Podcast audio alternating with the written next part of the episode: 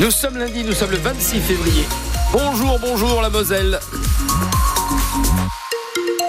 Les infos, le premier journal avec vous François. Et donc que de pluie sur la Moselle. Hein. Que de pluie, ouais. Euh, on est en vigilance jaune hein, pour euh, les crues. Faut dire que ça tombe bien. Hein. Euh, là, c'est des grosses gouttes. Et ça va être comme ça bah, euh, une bonne partie de la journée. Hein. La journée va rester grise. Euh, alors, Météo France nous dit que le temps va rester sec. Pourtant, euh, il y a plein d'indicateurs contraires qui nous disent quoi. La carte, vous levez les, sourcils. La, la, la, carte précise quand même qu'il y aura de la pluie aujourd'hui. Donc il y a le bulletin et la carte. On fait un mélange des deux et on fait un tout nouveau point à 6h30 avec le tout dernier bulletin de Météo France Metz. François, l'heure du procès approche. Un peu plus de 5 ans après l'attentat du marché de Noël de Strasbourg. Oui, il va s'ouvrir jeudi devant la cour d'assises spéciale de Paris pour durer cinq semaines, un peu plus d'un mois donc pour tenter de comprendre comment et pourquoi cinq personnes ont trouvé la mort sur ce marché de Noël.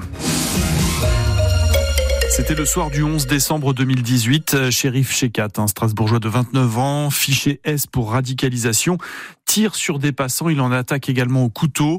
Cinq morts et onze blessés, dont une jeune Messine. Euh, lui sera retrouvé et abattu par la police au bout de deux jours. Un peu plus de cinq ans plus tard, quatre hommes seront jugés pour avoir fourni des armes. Le procès du cinquième est remis à plus tard pour raison de santé. Il est âgé de 83 ans. Face à eux, 67 personnes qui se sont constituées partie civile. Des gens qui ont pu sauver leur peau, mais qui restent traumatisés, comme cette habitante de Styrin-Vindel en Moselle-Est. Audrey Wagner. Elle se trouvait toute proche du avec ses trois enfants. Elle s'est confiée à vous, Antoine Ballandra.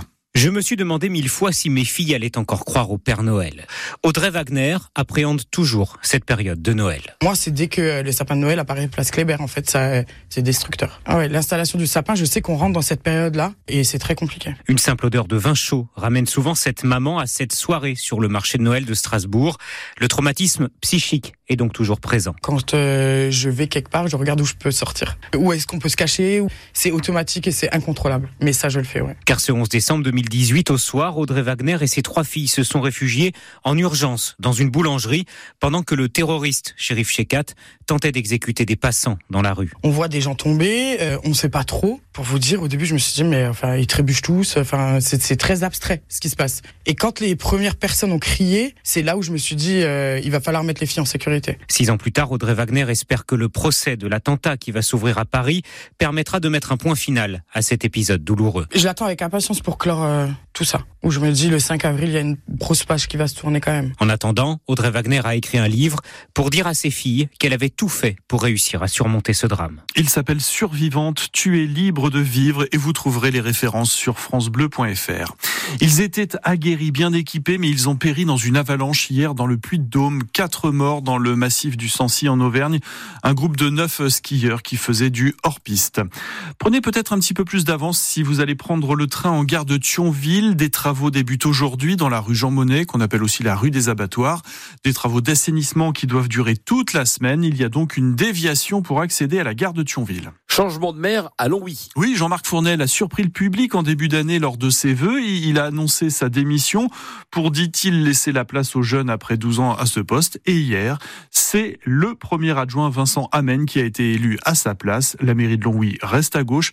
Voici les dossiers prioritaires de Vincent Amen. Sécurité, proximité, mais aussi tout ce qui est éducation. On a un gros travail à faire au niveau de l'éducation, au niveau de la formation, même si c'est pas nos compétences propres, on doit tout faire pour que notre population vive mieux au cœur d'un espace transfrontalier. Donc il faut qu'on trouve les leviers pour éviter que les, écarts euh, se creusent. Quand on arrive de l'extérieur, les gens nous disent toujours ah mais je voyais pas Longwy comme ça, c'est très vert, euh, c'est pas gris comme on pense. Et eh ben oui, je pense qu'il y a des euh, fausses images sur la ville.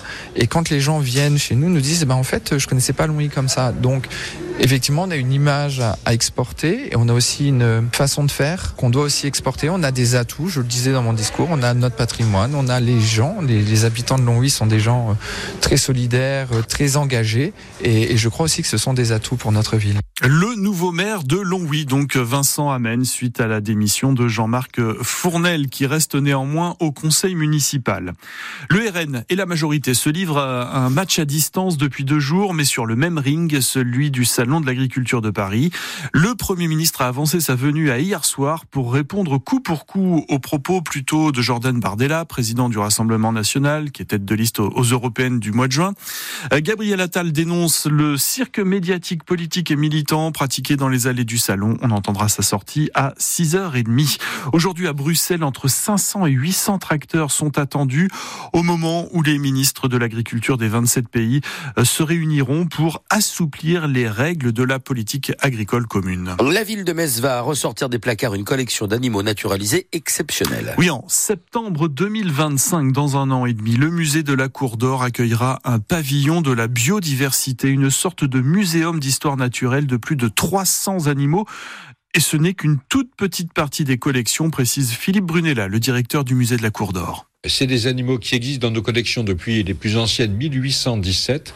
S'ils ne sont pas visibles, ces animaux, par le public, il y a néanmoins des collègues qui en prennent grand soin et, qui régulièrement vérifient leur état, les dépoussièrent quand c'est nécessaire, les traitent quand c'est nécessaire, les restaurent quand c'est nécessaire. Et il y a aujourd'hui plus de 35 000 numéros d'inventaire qui recouvrent cette seule collection d'histoire naturelle. On en verra un peu plus de 300. L'un des enjeux euh, assez compliqués à relever par le musée est de faire en sorte qu'il n'y ait pas de barrière physique entre les visiteurs et la plupart euh, des animaux qui seront présentés. Pas de barrière physique pour tout simplement éduquer au fait de ne pas toucher ou alors de toucher, mais uniquement avec les yeux. Et ce pavillon de la biodiversité sera, bah, comme le musée de la Cour d'Or, gratuit. Le FC Metz qui gagne avec les moins de 18 ans qualifiés pour les quarts de finale de la Coupe Gambardella, c'est la Coupe de France des jeunes. Le FC Metz a éliminé le FC Lorient hier 1 à 0. Euh, hier, le dernier de la Ligue 1, Clermont, a fait 0-0 à Nice, donc il reste lanterne rouge à égalité de points avec les Grenats avant-dernier. Et ils sont donc toujours à 5 points du barragiste. En haut du classement, le Paris Saint-Germain a arraché le point du nul chez lui face à Rennes un partout. Et Marseille, qui est 9 a largement gagné contre Montpellier 4 à 1.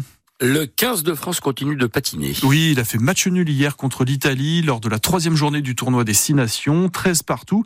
Et encore, il aurait pu perdre si l'Italie n'avait pas raté une pénalité dans la dernière minute.